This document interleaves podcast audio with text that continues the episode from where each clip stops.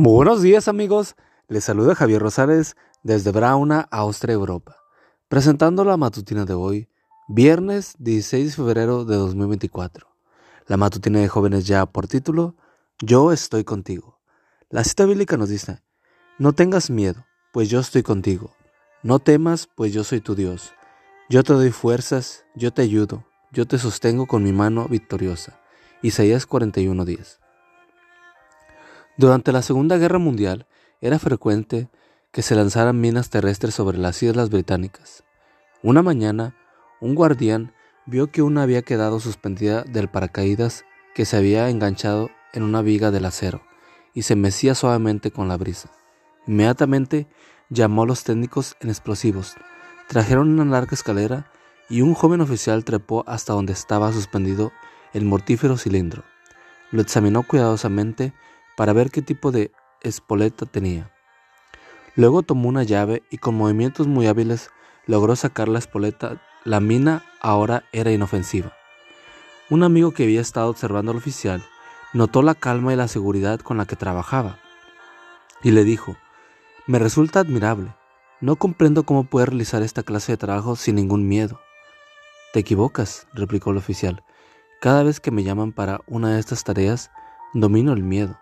Debo hacerlo, porque si la mano llegara a temblarme cuando trabajo, eso sería mi último día de trabajo y mi último día de vida. ¿Podrías decirme cómo dominas el miedo? preguntó el amigo. El oficial respondió, desde mi niñez nunca he olvidado un texto bíblico que me enseñó mi madre. Aunque pase por lo más oscuro de los valles, no temeré el peligro alguno, porque tú, Señor, estás conmigo. Salmos 23:4. Dios está contigo y lo demás no importa. Saber que Dios está con nosotros es un gran antídoto contra el temor.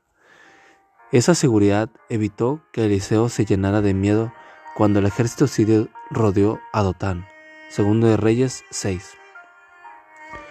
Hizo que Pablo no temiera cuando se encontró en medio de una gran tormenta en el mar. Hechos 27. Libró a Pedro el temor en la prisión cuando todo parecía indicar que Herodes acabaría con su vida. Hechos 12. Hoy todo temor se desvanecerá porque estamos seguros de que Dios está con nosotros. ¿Cuáles son tus temores? ¿Crees que alguno de ellos escapa de la vista de aquel que conoce, te conoce por tu nombre desde antes de nacer?